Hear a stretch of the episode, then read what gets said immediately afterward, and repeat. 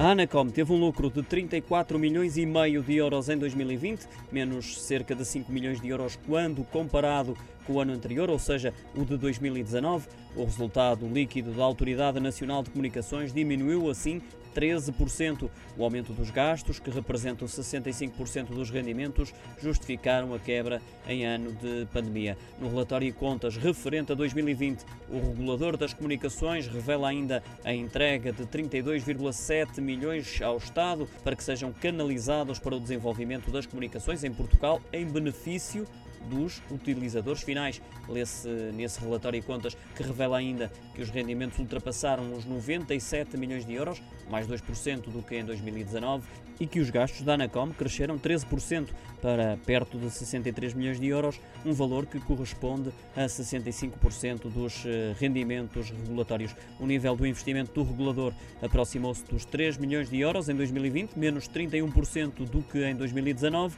com a Anacom a garantir que o investimento do último ano está alinhado com o nível de investimento observado relativamente à média dos últimos 10 anos. Quanto ao passivo, o regulador registrou um agravamento de 21 milhões de euros.